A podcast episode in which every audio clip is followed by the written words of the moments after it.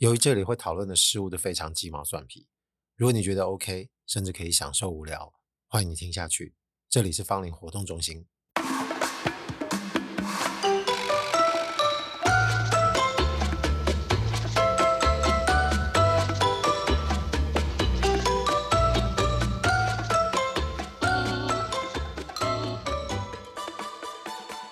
哦，上上集在讲到那个两个世界啊。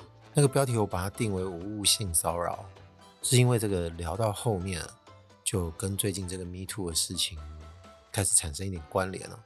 主要还是因为是两个世界啊，就是自己存在的世界跟他人可能其实常常模样差距太大，至少要意识到别人的世界存在的，也许有可能是什么模样。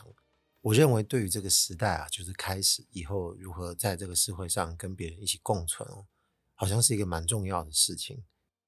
那结果就稍微讲完之后，发现过了一两个礼拜，这个 Me Too 的事情好像根本就没有停息的感觉，而且越爆越大。我就不管自己在什么样的生活领域，或者是自己从事什么样的工作，好像都会被这个影响到。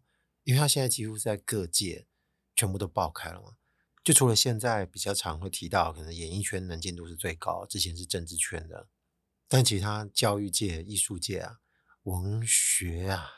文化界其他那些领域，其实通通都有。所以说，这些新闻跟消息，还有这些事件的模样，不占据我们的脑袋，我觉得不大可能。但我这个讲节目蹭热点的行为很少，除非这个事件本身就跟自己想讲的事情有关，就像上上集刚刚讲的那样的情况。而且这种，我觉得多半是表达看法，要不然就是说说自己，也许也有可能有类似的经历，不管自己是被害还是加害。但这样种类型，就是我觉得怎么讲都还好，所以说这要共襄盛举，我觉得是有点勉强啊。可是确实会感受到一个现象，就是包括我自己，还有我周遭的人，就因为有时候有一些社会比较重大的事件发生之后，它确实会占据我们很多脑袋活动的时间，就你注意到其他事情的这个几率就变小了，或者是每天思考很多事物的篇幅也被这个东西压缩的很多，因为你不免对这些东西有感触。所以我在想说，为数不多的神明虽然也在听，但我相信各位应该对这些东西烧的也是影响有点大。但当然，有些人我在猜，他会觉得这个听太多了，够了，他想听听点别的。这种心情肯定是存在的，只不过是最多应该还是像我刚刚说的情况，因为连我自己我觉得都受到影响。更多的是在网络上面，我们可能会看到一些人的文字啊，他其实分析还蛮透彻的。如果我们要共情，或者是要了解一些心得，找到之后就是人跟人就是情感或交往的方向，我觉得这个可能受用的层面会比较大。至少我觉得在这个声音节目里面，好像自己没有什么特别新的，或者是觉得有一些感觉好像没有人发现到，想要把它补充的这部分的冲动，我觉得没有产生。所以说那个勉强啊，就是硬讲，我就觉得不需要。那这么说，今天当然还是要讲点跟这些无关的。可是我自己都很担心，不管是我自己还是听的各位，其实都可能心不在焉。说不定这个心不在焉的情况是怎么样？就是我可能在听这个节目，但是我的眼睛呢正在划这个手机，脑袋一直在看着这个性骚扰的事情啊，或者很多其他相关不好的新闻啊，就一直爆出来了。所以我在猜测，应该常常存在一种日常的可能。就是如果我们最近这个社会发生一些比较重要的事情，我们可能在感受其他事情，就会跟着一起心不在焉，或者是你要花比较大的力气，好让自己可以专心哦。那听这个节目，可能我觉得就是分心专心，可能都还好，就是没有什么损失，因为毕竟我讲的这个大家都知道啊。但是如果你要看书的话，我觉得这个杂念就会非常需要经过一个过程。等于有点类似仪式性的东西，就好让自己可以深呼吸的好好看。因为我自己发现我自己最近就是这样的状况。那时候看一些书的内容就觉得，哎，这那么慢呢？那就是因为自己可能脑袋动不动就飘走，就会想一些，哎，怎么感觉好像就是有一些为了别人的痛苦，就是觉得未解开的感觉，就是很难有过不去。而且其实性骚扰之前还有一些比较重要的，就是这个。新北市那个幼儿园不是那个喂毒吗？有人可能会觉得你不要讲喂毒了，应该讲喂药。那我觉得其实基本上它那个成分应该真的就是可以当做赌了，对不对？我觉得这么说其实应该来讲是没有错的。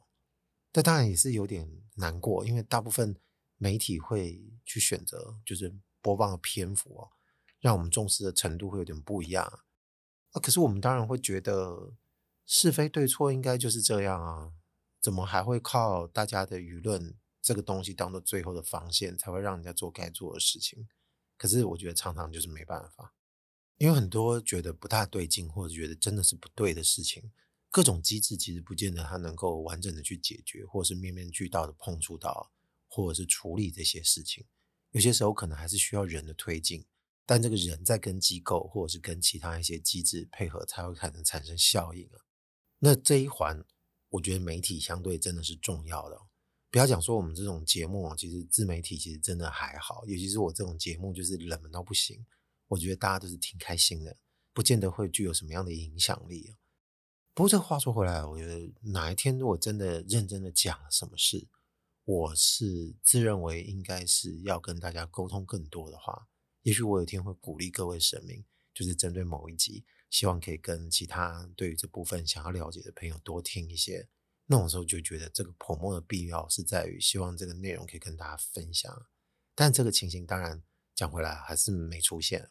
大部分还是经守着我们这个鸡毛蒜皮的主轴，只不过呢，我觉得前面这段还没有在讨论事情的发言，也是希望说，就是不管是各位有谁听到，如果有人觉得开始对很多事情感到厌烦，但是可能还是觉得不要忘了，有很多其他我们应该注意的事情。像我自己本身有个习惯，就是会跟周遭的人会去沟通，但有些人可能会觉得，哎，你这样子有点烦。我就不想听一些你常常在讲一些不公不义的事情，或者是说你觉得某些事情应该要去大家关注，它就牵扯到很容易两个字，就是政治。因为这个政治的事情常常跟很多事情很胡乱牵扯在一起。虽然我的节目里面几乎就没有讲到这类型的东西，但其实在这个之外的生活，其实还是挺关注的。只会觉得各位如果真的觉得什么东西不大对劲的，我觉得这个东西应该还是需要多看一点。不管是目前就是最烧的性骚扰，或是刚刚提到这个幼儿园的事情，还有更多其他族繁不及备载啊，这个应该都可以让大家好好去检视一下。其实我最怕的是我们自己不够关心啊，也就是你关心的不多，你了解的也不多，其实最容易就会被他知道你了解不多人该给你用什么样的方式烘托你的认知那样子的人所接触，然后就很容易可以把你圈粉。可是圈粉这件事情就觉得有点。难过，为什么难过呢？因为这个牵到面子问题啊。我喜欢一个人，如果我发现我这个部分的头像是错误的，哎，我要离开，有时候觉得这个成本是蛮高的，就是面子问题。因为我不只是对自己啊，就是周遭的人可能都知道我本来的认同是属于谁。如果说光讲政治的话，那就是有可能有很多其他的选择，候选人各自各有各自支持的。但有些人可能会觉得，我又不是这部分的人，我又不从政，我为什么要知道这些？听到这么说，我自己当然觉得，嗯，这是不行的，因为这些人会影响我们自己的生活。就如果这些人他对于将来有哪些愿景，他应该是要怎么做？我觉得这个应该就蛮重要了。还有一个，我觉得不妨跟大家再讲，反正我现在前面都讲偏了，我就把它讲完好了。就如果我们刚刚在看这些所有的人物。除了这么多检视或者是稍微了解一下这个内容，我觉得这个功课要做之外，还是要让自己感受到一件事，就是到底真的有没有爱？可能会觉得有点恶烂啊。这我不记得我以前有没有讲过类似像这样的观点，但我真的认为，就是有没有爱很重要，因为有爱这个核心，你就会能够理解他对于所有想要做的事情，他的远景是什么，他的政策是什么。他就能够框在一起。而如果我自己本身是一个没梦想、我没有爱、我也没有什么信念的人，那我可能看到所有的事情，我的理解程度就会降得很低，就是我探索热情也会降得很低。那你可能就会被我刚刚前面提到，就是有些人专门就是针对就不会想要了解太多的人，会被他所获取，就你就变成是他的粉了。啊、回头看我们成长的过程，有没有可能支持错人、崇拜过错的人、喜欢过错的人？就像现在这堆 Me Too，有没有可能哪些艺人你曾经喜欢过，你当初就觉得这个人绝对不会有问题啊。但是当有些人又会说不，我不相信，我觉得这个人就有问题，我说不出的奇怪在哪里，或者是我觉得从某些事情我看出了一种反面的样貌，我觉得这个人迟早有一天会被人家发现他不是现在看到的样子。某些程度上，这个跟那个刚刚在讲政治人物，我觉得是有点通的。所以了解多一些，多做一些功课，多感受一下这个人，或者是他相对团队做出来的东西，他的作品，或者是他曾经做的行为轨迹。政治人物可能可以看到他以前做过什么事。有些人可能其实会发现很奇妙的状况，就是你觉得这个人感觉还不错，结果你仔细一看，他到底做了什么很明显的事情，有没有让你觉得是一个算是好成绩的？他发现啊，干好像没有诶，那这个就要小心。因为你有可能发现，就是他没有爱，他不爱你啊，还渣哎，那你还喜欢这样的人，然后你就一直喜欢下去。当你周遭的朋友可能会劝你说：“哎，醒醒啦！”你可能这个时候就会回到面子，就我刚刚最前面讲的面子，这代价又太高。然后因为这个面子所做出来的选择，其实你也没有办法确定是不是还会影响到自身扩及之外的他人。这时候我觉得就。会有点麻烦，有点灾难啊！那光是这样想，我就会觉得感到一股莫名的紧张。所以为什么我会觉得，哎，有听的人呢？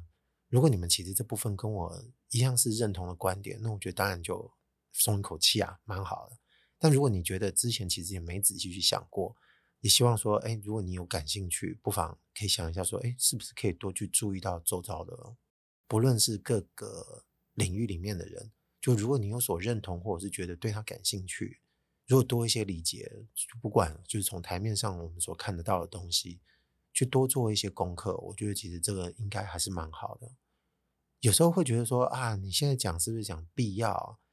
你真的要认真问我讲，我觉得是必要的。就是你现在活在这个当代这个世界，就是你已经是一种公民状态，这个公民就有一些公民的事情需要了解，因为目前这个社会已经没办法。就是承受我们所有的人，就是对于一个无知，然后我们去进行行动之后，然后自己不用承受结果的这种游戏，我觉得已经不存在了。所以说，嗯，麦阿兰诺哈，大概跨买就是周遭人如果买去看兰诺，就是不想去想东想西的哦，稍微给他推一推。我曾经有过就会担心，哎，就是说跟周遭人这样推会被人家讨厌？我觉得没有关系。就如果他讨厌，那这也是一个必经的历程啊。那如果你其实做人没失败的话，我觉得应该不至于会有什么样特别严重的后果，对不对？有时候你跟别人吵架说的话，这个杀伤力可能还大过于你平常去鼓励大家多多去注意一些有的没的事情。何况我这个本身就是一个有的没的节目。好了，我觉得这个似乎真的不是今天的主题，但忍不住讲了有一段时间了。那既然不讲性骚扰，也不讲一些其他的时事。那我今天还是遵守这个芳龄的精神，是要讲什么？还是跟我们自身跟周遭有关？而要说今天的感想跟前面这件事情是不是完全没关联？我觉得倒也不尽然，因为这种情绪会影响到我们，成人会看说，那这些不是很公平哦，不是很正义的事情，应该不只是这么严重的程度，我们可能只能看戏，或者是顶多就是网络上去留言啊，去骂骂人家。哪一天各位如果是有人是 KOL，你可能还会发挥影响力去做一些更具有影响力、更积极性的事情。而我们自己没有的话，生活周遭偶尔会发生一些事情，那是不是应该我们也要稍微看一下？其实这么说，我就跟这个无误性骚扰这一集常常讲的两个世界有关。就保持一个程度的热情跟热忱，你应该多多少少就会有行动的欲望。但是我现在要讲的这种。不公不义，或者是让你感觉到不舒服的事情，不是指说呃有有些肢体接触，或者是有些人给你权势的性骚扰，这东西都很明显。我觉得我们今天就无限降低，降低到我们平常在看到跟他人有关的情形，我们自己可以稍微想看看，自己有没有可能也会变成那样的角色。常常有时候会觉得自己不会，但也许有时候可能真的会啊。就是我们常常在一个城市啊，就是只要在他人存在的一个团体的集体空间里面活动跟生存的时候，就会遇到的事。那我就用一种很粗浅的字眼啊，就来做一些比喻。我们常常讲这个资源不要被占用啊，就刚提到权势性侵这个词，其实很多人就是因为他跟这个资源还有权力的配置有点关系嘛。但这些资源权力是很容易理解的，因为我们知道它跟权势、跟他的地位，甚至跟金钱有关系，还有名望跟声望啊，还有影响力，这些东西都是我们可见的资源。但有些更实在的资源，可能是空气、水啊，就是这些能源类的东西。有些时候更是一些我们平常自己。赖以生存哦，就是我存在这个世界上，我会占据一个空间啊。这个空间本身它也是一个资源啊，只是我们平常在到处游走的时候，不会觉得这东西是一个问题。但如果我今天是在一个城市里面上班，我在都会区游走，其实这个问题其实无时不刻都在上演。反正刚刚讲这种空间状态就是一种资源的话，那我们就先从这样子的东西讲起啊。我就不要说我在偷喝你家的水啊，什么这种资源的事。我们总是有很多例子可以谈的，因为是谈不完。那我就要从一些最不经意的事情，我觉得最不经意的事情最容易被我们眼皮子溜过，但是他也同时就停下来发现的时候，才会知道我们平常习惯在干嘛。好，我就先讲一件事，这是我自己看到的。这种事情太小了，有时候会觉得说，我怎么会去记这种小事？已经记了，就是可能有半年、好几个月，但你就是忘不掉。是好久以前，我某一天去上岛咖啡，就跟朋友约要在那边碰面。我先到了上岛咖啡，应该多多少少就是大家都知道是一家日本来的咖啡厅，它有轻食跟咖啡。那它的就是营业方式，并不是有服务生带位的，你是自己要去柜台点餐结账，然后再去领取餐点。所以关于座位就不会有人带的话，你要自己去找。所以你一进这家咖啡厅，你就得先看有没有空位。如果没有空位，那你当然只能悻悻然离开啊。如果有，通常就会赶快把包包放在那，然后我们再去点餐，是吧？就还蛮简单的嘛。其实某程度上跟一些速食店啊、麦当劳、肯德基是一样的。啊，因为我刚刚说我先到，我就坐在一个对坐的二人位的位置其中一边，我就坐下来，然后等我的餐点。啊，平常你就这样到处看嘛，他们就划手机。有时候你就会无聊张望的空景，空景当然就是店内就是各种各式各样的位置。有些人就会来来去去的，你就会目睹很多大家在做一些事。那这次的例子其实不是说发现别人在做什么比较细的事情，我看到的纯粹大家就是在换位置。在换位置的情形是这样啊，就有一位女客人，她就坐在一个四人位的位置。我进来的时候，她就坐在那儿。显然她也没有朋友要来，但她就是占据一个四人位。其实我坐进这家咖啡厅的时候，旁边的空位还挺多的。然后这个女的呢，她就一个人坐在一个四人位的位置。好死不死，我进来再等没多久，就其他的座位也坐满人了。而这个时候就进来四个商务人士，他们应该是要找地方讨论事情。就经过之后，就看到没有座位，他们四个人同时眼神就稍微瞄了一下那个只坐着一个女性的这个四人位，但当然大家不方便说什么，就停顿了一秒吧，就悻悻然就离开了。我这时候我心里就开始有点矮，我就说：“这难道没办法解决吗？”我正在想，可是也没办法了嘛，你就只能就看着，就这件事情就这样子过去。好，啊，其实还没结束。这四人离开之后不到一分钟，大概三十秒，这个女的就拿起包包就走了。这四人位不就空出来了吗？然后坐在我隔壁，应该是隔两桌，有一个男的，他也是坐这种两人位的位置，他也是一个人。就他看到这个女生一离开之后。他瞬间就赶快就从他的这个二人座就转到这个四人座，他就跟前一个女的一样，就一次霸占四个位置，就坐在那边。这时候我心中的那个奶油已经开始有点就是到极致了，因为没料到后来果然又来了大概三个人吧，但这次应该是学生哦，他们也是在找位置，结果他们就看到旁边有一桌就是这个男的空出来的，这两人座的位置，但他们三个人不够坐。然后他们也是一样，就看着那个四人座坐着一个男的，但也没办法，他们只好又离开了。好，到目前为止，我应该就是把这个状况描述完毕了。因为我那时候心情已经差到一个极致。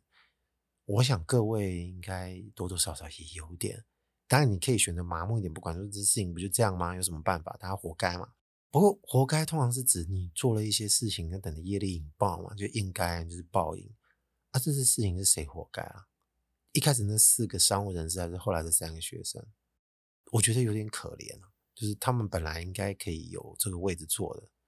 我们来回头看一下，我刚刚前面不是说这四个商务人士看完没座位离开之后，不到三十秒，这个女生就走了，那代表她本来就要走了。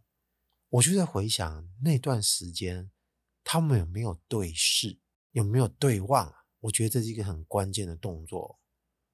有对望啊，表示这个女的有看着他们。那你自己应该早就有打算要走了哦。那你为什么不讲一下？我不懂啊。就是为什么大家对于这件事情不愿意这么做？就是你讲一下会怎么样吗？你表示一下有什么关系？或者是说这三十秒你非得要做足，你没有办法提早离开，这三十秒都是不可能浪费的，所以你也没办法跟他们讲。要不其实这样讲好像我觉得也说不过去。你可以请他们稍微等一下，我再坐一下我就要走了，那他们可以在旁边稍微等，或者是先去点餐。有人先把包包放在空的位置上，那这样有什么关系呢？但所有的剧本偏偏就不朝这个方向走。然后我相信哦，坐我隔壁两桌这个男的，在那个当下，他可能也看过这个场景。结果这个女的一离开，他选择的是一个人持续去霸占这个四个位置。这个就是我刚刚讲那个资源的一个很重要的情形。这种小事不就是看得特别明白啊？你还用得着去看什么大事情吗？再加上这个男的后来也没有人来找他，他也不是有其他朋友会来，他就一个人坐。你又没有带很多东西去占据其他的位置，你就一个包包，那你本来坐两个人坐到底有什么不可以啊？就是觉得四个人坐的位置空间比较爽。我当然觉得我可以享受更大的空间，觉得这个事情是觉得很棒的。我们一般应该会。同意这样的说法，但是会存在一个前提，就是如果没有人需要，就整个空间大的不得了，空的不得了，就没有什么人会有这个需求，那我当然就不存在有什么需要相互去做一些比较经济的选择。啊，明明这个时段就人来人往，大家需求这么大，就是没有办法想到这件事情。我现在再拉回到我们日常的场景哦。就是我今天节目一开始说的这些东西，其实为什么呢？因为我刚刚不是提到我常常会鼓励朋友去就看一些什么东西，或者多了解一些一些什么吗？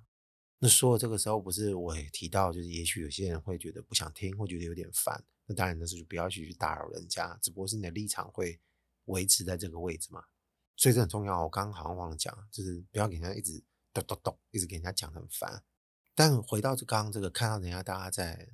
资源传承啊，或者是资源掠夺，在抢这个位置的情况下，我其实是一直记得的。我的朋友来了之后呢，我就跟他说我刚刚看到这个情形，我会习惯把这个东西说出来，就是说我觉得这个真的很有意见。当然，有些人听完会有个感想，说那你能改变什么吗？就是如果你改变不了，你为什么要提？你这样提，难道只是为了要希望大家跟你同仇敌忾而已吗？其实我觉得无法。就是如果觉得同仇敌忾这件事情，难道就是空的吗？我不认为，这是持续要给我们有一个印象，就是你得要提醒自己，就动不动不要变成这样。你知道为什么？第一个做这个女性，跟后来去做这个男性，其实他们看起来外观都没有什么跟你我有不同了，就顶多穿衣品味不同而已，年纪不一样而已。也就是大家都是凡人，都是正常人，去做别人这个位置，其实。就很自然的做出来了。我们当然可以说，我跟他不同，我是不会干这件事情。可是就有人就是这样，要不然你要怎么办？你要管闲事嘛？我觉得这个时候就出现一个很明显的一条线了。我曾经也为这样子的情形感到有点自省，或者是有点担心自己是不是有点太过朝这个方向跑啊。但后来仔细想一想，发现哎，还是有不对劲的地方。也就是如果我没有经常啊，在这种日常下。去注意到这件事情，会对这个感受就是调整到一个有点尖锐的程度。但讲尖锐有点太过了，就是你至少要有点感受到啊。都没有感受到，你很有可能你不知不觉的也会变成像那样的人啊。反正大家都觉得这件事情好像没什么太大的过错，它一定就会慢慢蔓延到一个，等到我们回头才发现，哎，好像这个有点夸张了。真正的好管闲事是。像刚刚那样子的情况下，你还预先跑去跟旁边的人说：“哎，你要不要坐那里？哎，你怎么跑去坐那里？”我觉得这个情况可能这个行动就会比较有所争议。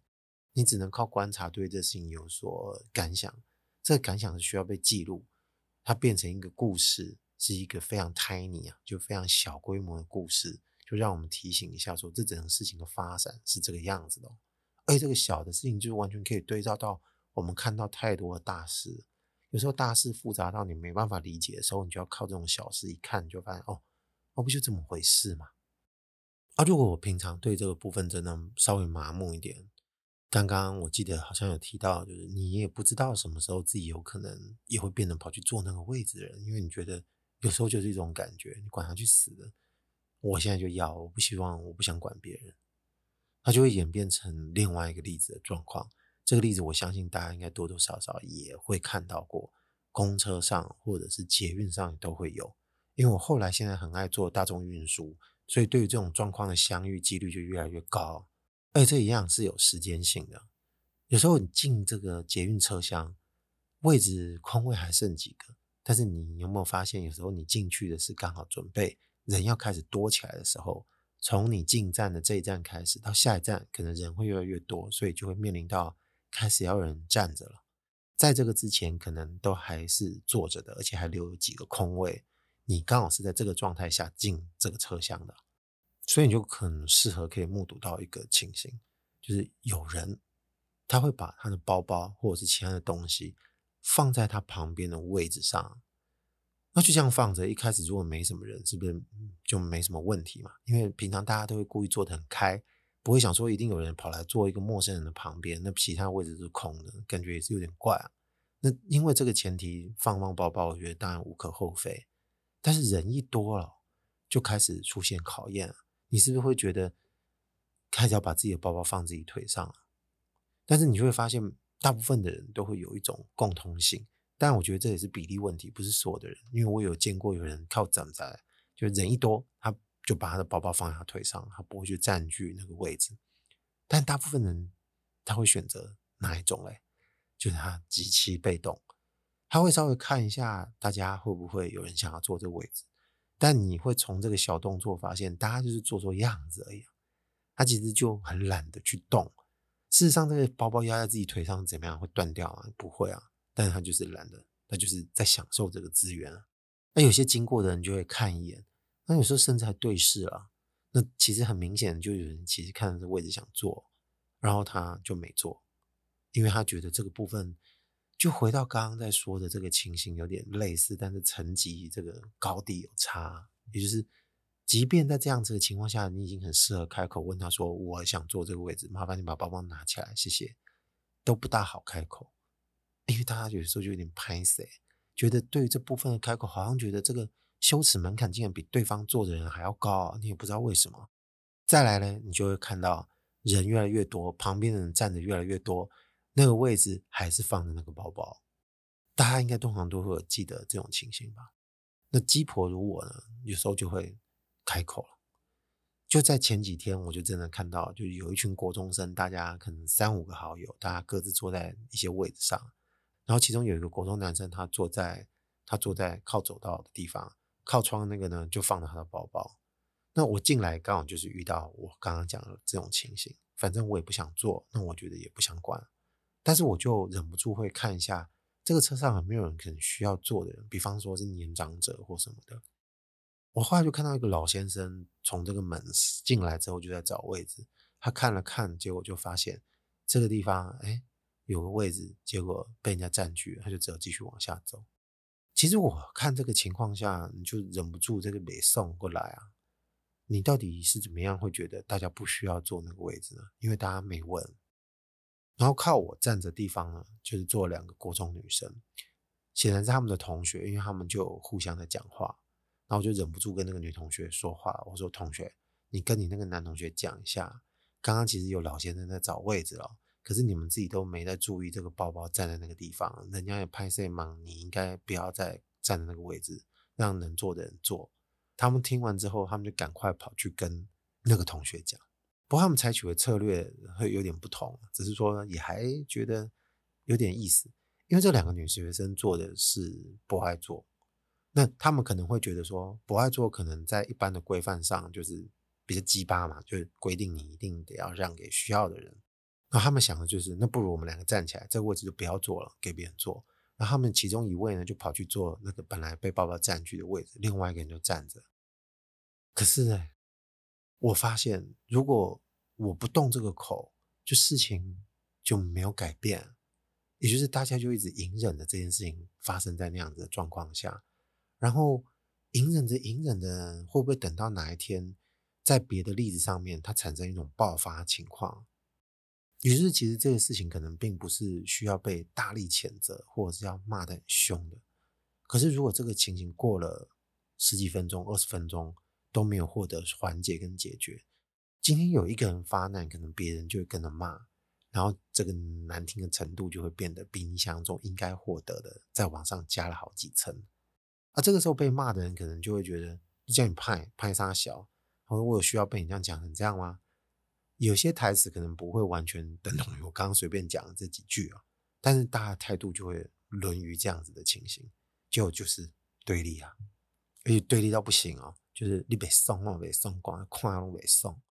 有时候这种普遍就见于我们刚刚讲到这个要不要让座、不爱做的事情也是。其实我个人觉得就不需要不爱做，就是一个比较良好的社会状态，应该是你主动就会让座给需要的人。不管你坐在什么位置，我觉得这样是最舒服的。如果说大家都这么自私，不愿意坐，就只靠一个位置去做保障，那我觉得这个社会应该也差不多没救了。现在大家不就是这样子吗？我记得我很久以前也有一集在讲到那个手扶梯啊，在捷运的手手扶梯要站左边还是站右边的事情，我就是那一集讲到的例子哦。我觉得这个应该还是可以重复再提一下。哎，我发现我这几集怎么老是在讲以前的事啊？但我们无意重复，不好意思。我记得那一集说的这个新闻是说，有一个人可能身体他有状况，他的右手不太好使用，所以他会习惯用左手。也一直站在扶梯上，他就习惯站左边，因为右边就不好站。然后他会忍受大家每次经过的时候对他的白眼，甚至有人会对他骂说：“你干嘛站左边的位置？”然后他觉得很委屈。他说：“而且现在不是已经规定没有这样子强制的。”要求了吗？为什么还被大家这样讲？他觉得很难过。整个报道的方向就觉得就可怜呢。可是这个看完我当下那时候的感觉就是，不是啦，不是，那你现在学了不起啊！如果你觉得你在这个体型还有在使用上，就是你身体确实这部分应该是一个身障者，身障者有身障者的措施。也许这个社会的机制还不够完美，但它一定还是有，就是你可以搭电梯，对不对？你一定有电梯可以搭，但是你选择不搭电梯，然后你选择站左边，也就是你想要这种更快速的便利，但是你明知道你会把人家挡住的时候，你说的是刚刚说的那种话，这样就有点奇怪了。我一直对这种很敢用的事情啊，其实是特别有意见的，就跟有些看人家这个喂药的小孩子一样啊，看了太多，有些人都会觉得，反正这个。出事的不是我家小孩，反正就是死别人家小孩不关我的事情。这个话当然有点严重，不好听，但是多多少少就是这个样子。如果说我只能用鸡婆这个字来形容自己，那我只能鼓励大家鸡婆一点。那我觉得其实也不用用这么难听啊。我觉得用比较长的字眼来说，就是对某些事情，我们最好是可以保持某个程度的关注，就是你会有一定的热情跟热心，该说话的时候就会说。就是像有些人在捷运如果插队啊，我是绝对会喊出来的，我绝对会请他排队。要不然就是站左边的人如果把后面的挡住，我也会呼吁说：“哎，你让一下，因为其实是有空间的，没有关系，互相方便一下，我觉得这真的无所谓的。如果真的能够知道，就是某些程度上互助这个事情的道理没那么难，那未知的麻烦事可能也就跟着不知不觉的就少了一点。所以我觉得有时候是一种，你该怎么去。想象，就是如果你能够帮助别人，其实它只是一个举手之劳的事情。我觉得这这实在是没有问题的。我们不妨可以反过来想另外一种情况，就是资源的占据哦，抢位卡位，你会产生哪些行径？你会最后做出什么动作？你后来又会变成什么模样呢？我们不妨来把这个想象一下。那我们就来到这个很长的凳子或很大的位置啊。然后你就坐在那个地方，你手上又没有包包，但是你就想站，你怕别人说闲话，就这时候你就只好把你的手伸得很长，或者把你的腿伸得很长，就是哎，我我我是需要的，反正我现在身体占据了，就给他占到。啊，可是你占不满全部哎，啊，没关系，我就在把我的身体就拉到扭到更极致的状况，好确保这些东西都被我碰到，都被我占据了。可是你这样子使用，是不是其实还不如你原来坐着舒服一点啊？可是当你回首，就是望着这样的情形，你就发现，哎，不知怎么的，怎么会这样啊？不应该狼都去给拐啊！那这个想象的例子其实就是一个实际的缩影，因为事实上在使用这个位置，可能真的不会变得这么夸张啊。但是只要它不是位置呢，是其他一个更不用在现场看到的资源，会不会这样干啊？或者是说，你不要讲你自己的人体啊，就是你自己本身所组建的一些团队或结构，如何去抢占资源，如何最后就不愿意跟别人分享，有没有可能就变成这样子的东西？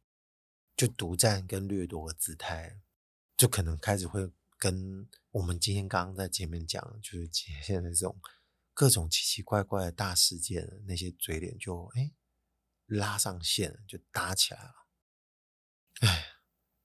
好吧，今天讲到这边吧啊！芳林活动中心，我是阿贵，拜拜。